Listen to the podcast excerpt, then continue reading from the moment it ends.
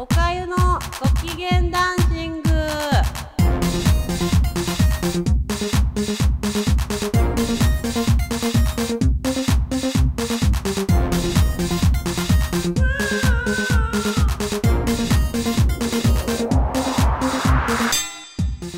皆さんこんにちはおかゆです。いかがお過ごしですか？今日はおかゆちょっと昼間に話す？いいの？みたいな話をしたいと思います。でねあのおかゆが話したい内容が今日は渋沢達彦さんの話がしたくって今年没後30年らしいんですよ。で展覧会とかもやってて本も再発と再発じゃないですね。あの愛蔵版とかなんかそういう特集が組まれたりとかされてるんですね。でおかゆもご多忙に漏れず学生時代は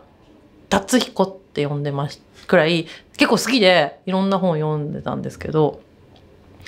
でさちょっとこの話を他の人にしたら渋沢達彦の良さがあんまり分かんないとか何冊か読んだけど何がいいのっていうのを言っておかゆちゃんは渋沢達彦の何が好きなのっていう質問を受けてですね「おんにゃー」って考えて「うーん」って言って。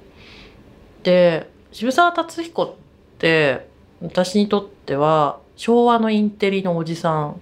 だからなんか聞くとそれは何とかっていう作家が書いた作品で何とかでってなんかプロレスファンでもこういう人いますよね。その試合は何年の何月にあったどこ場所はどこであったとかそこまで知ってんだみたいな感じ男性的なんですけどそういう覚え方って多分っていう感じで「なんとか」っていう作品だから君はまだ読んでないかもしれないけどこれ読んだ方がいいよとか「この絵画知ってる?」とか「見たことある?」とかって言ってくれるおじさんでかつ僕が思うちょっとエロいのってこういうのだよみたいな感じでしれっと教えてくれる人だというイメージがあります。でなんだっけかな、ま、いろいろあるんですけど。で今日はねその中でか彼が訳した本の話もちょっとしたいなと思ってるんですけど。あのむ亡くなる直前ぐらいにあの人確か咽頭がんかなんかになってて。でその時声が出なくなっちゃったけど作品は残しなんかエッセイみたいなのが書いてるんですよ。でえっと喉のところに穴を開ける手術をして声が確か出なくなっちゃった。ちょっとその出典元の本が今手元にないっていうか実家に多分あると思うんだけどなくてどうだって言えないんですけどその喉には穴が開く手術をして結構ガリガリに痩せちゃった時に彼が言ってたのが、えーと、喉に穴を開ける手術をしたと。これで僕も穴の数が女性と同じになったって言っててでそれ読んで結構あやっぱりその時に思ったのが「えっ!」っていうのとあと大病を患ってもこれぐらいのユーモアのセンスは欲しいなっていうふうに当時思ったんですね。あやっぱりいやかおかゆちゃん辛いとか大丈夫とかね、まあ、なんか大きな病気をしたりとか大きな怪我をした時にね言われた時にねやっぱりそこでこう心配してるみんなの愛に対してね一言答えられるようなそういうこれでね穴の数が女性と同じになりましたっていうような紙に書いて渡されたら笑うじゃないですかそこでみんな。またまたもうみたいな。っていうようなねあの大人でいたいなっていうやっぱ素敵なおじさんっていうイメージが強いです。であともう一つはその渋沢達彦の本を読んでて楽しいなっていうのがこんな人いるんだとかこんな本あんのみたいなのを彼がまあどっかからも持ってきたわけじゃないけどあの翻訳して日本にこう広めてくれたっていうのはあると思ってて、えっと、もし大学で憲法の授業がゼミとかでゼミじゃないやあの一般教養とかであった人だったりすると佐渡裁判絶対出てくると思うんですよ。で彼はその時の訳し日本に翻訳して出した人でで、まあ、これは芸術なの？それともわいせつなの？っていうのの裁判の一番古い判例の一つのなんかだと思います。そういうふうにそのギリギリのところギリギリじゃないけどそういう芸術作品いろんな芸術作品を出してた人だと思うんですけどでまあ今はね確かあれもう読めるか普通に読めるし本屋さんにあると思うんですけどそのあとその読書する楽しみっていうのが知識を得たりとか考える材料を与えてくれたりとか自分のその価値価値判断だったり善悪を何に求めているのかっていうのをこう揺さぶってくれる本もたくさんあるんだけど渋沢達彦が私にくれたなんかそういうメッセージでいくと「君はこの部屋に入っていいパスポートを持ってる?」って聞かれてることが多いなっていう気がしてて「君はそのパスポート持ってる?」って「わかんないわかんない人はここには入れないよ」ってえ、わかるよ。私それ読んでるって言うと、入っていいよって言ってくれた、言ってくれるような、そういうちょっと秘密読書をすることの秘密の楽しみっていうのを教えてくれた人なんじゃないかなと思ってます。で、今、愛蔵版で、これ、どこだっけ？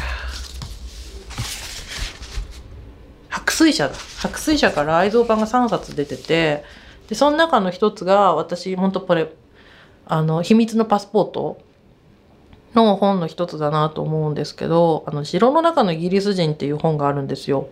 渋沢達彦が訳してて。で、マンディアルグが書いてて、あの、オートバイ？あの、あの胸にもう一度っていう映画があるんですけど、あれ確か原作のオートバイっていう作品書いたフランス人だったよね。フランス人の作家の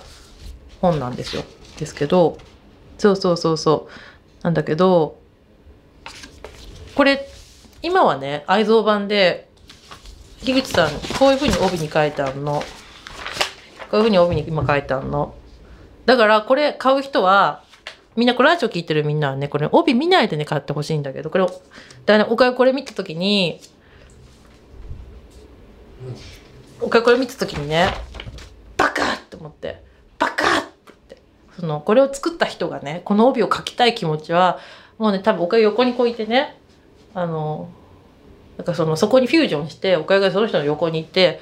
え、帯何にしますかって言ったら、やっぱこれにしたいんだよね、俺って言われて、この風に帯作りたいんだって言われたら、バカって言って、気持ちはわかるけど絶対書いちゃダメって言って、っ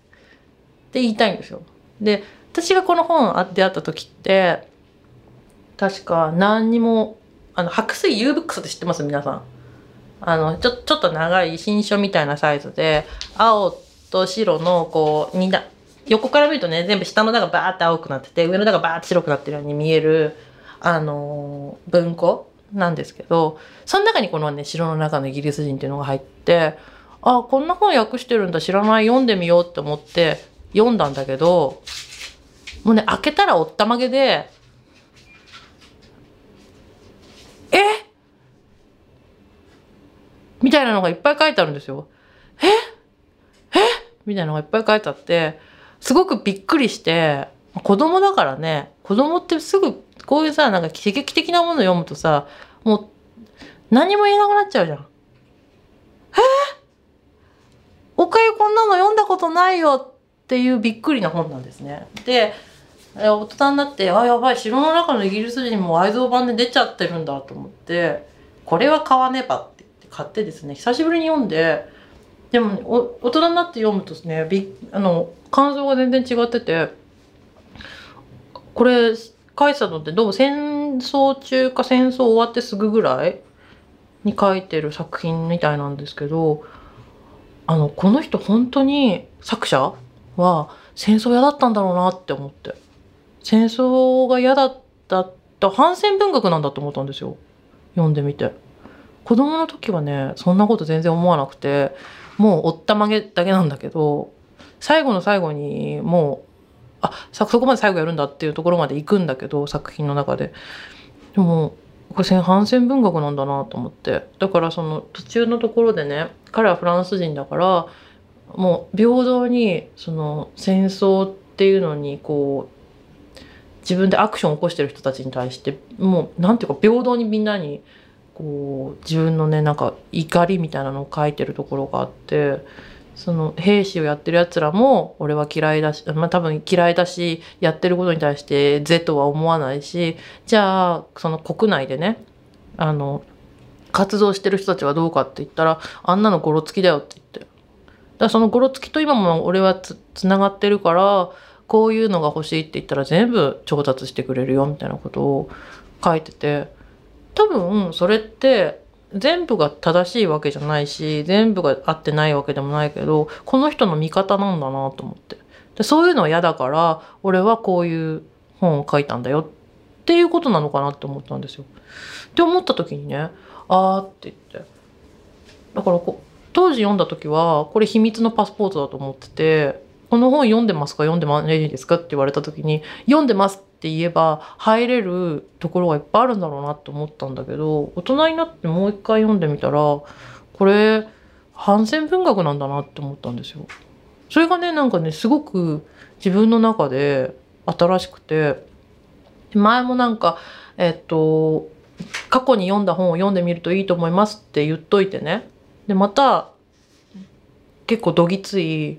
城の中のイギリス人と再会できて自分の中の感想が変わっていてあのすごく新鮮っていうかあのー大人になると思うことが違うんだなって。ね子供ってさ子供って言ったらあれですけど10代の時って結局そんなに広い世界なんか見てないからそういう不思議なパスポートを手に入れて読んでわーって言ってこれ私しか知らないかもしれないって言ってびっくりしたりとか感動まあそのこういうちょっと際物じゃなくてね感動とか含めて私しか知らない世界だって言って読んでで大人になると世界がその人なりに広がるじゃないですかきっとふわって。その広がった世界の中でもう一回その作品を読んでみると全然違う意味が見出せるなっていうふうに思いました。すごく面白く読んでまあ久しぶりに読んでねでまあいろいろ言いたいことはあるんですけどこれ読んだ人みんなに読んだ人はね似合ってなるから言うんですけど、まあ、来年は海水浴に行きたいなっていうのとあとはセロリのスパイスねをこうちょっと手に入れたいなっていうふうに最近は思っています。でまあラジオ聞いててねこの本って小屋ちゃんが言ってたその秘密のパスポート読んでみたいなって思う人はもうこれね秘密のパスポートだからネットで買っちゃダメ本屋さんに行ってそっと買ってねこのパスポートは僕も持ってるっていうのになんかネットのネットとかではさ履歴に残っちゃうじゃん。そういうのなしにしてスッて買って家で静かにみんな読んでみてください。あの愛蔵版じゃなくて U-BOOKS まだ入ってんのかな。U-BOOKS とかあと図書館にも絶対あるから大学生だったらね絶対普通分のえっと普通分の学科がある大学だったらこれ置いてるはずなんだよね。うん。蔵書の中にあるはずです。なんで借りてみんな読んでみてください。では今日はこんなところであのたまにはこういうの読むのもいいなっていう懐かしい気持ちと渋沢達彦ってそういう人として私は見てますあともう一個そうだ渋沢達彦で言うんだったら彼ってヨーロッパのどこに何があるかとかどういうところにこんな面白い美術館があるよみたいなのを結構まとめてくれてたりするんですよ。だからある種気候文的にじゃあ今度ローマに行くからどこ見に行こうかな達彦が言ってたのはここ行ってみたいなとかあのパリだったらとかちょっと外れてそういえばロンドンのことなんか言ったりしてるかなっていうふうに読んでみても面白いと思います。私にとってはそういう素敵な昭和のおじいさんかです。では今日はお話はこの辺で終わりにしたいなと思います。では皆さんお元気でさようなら。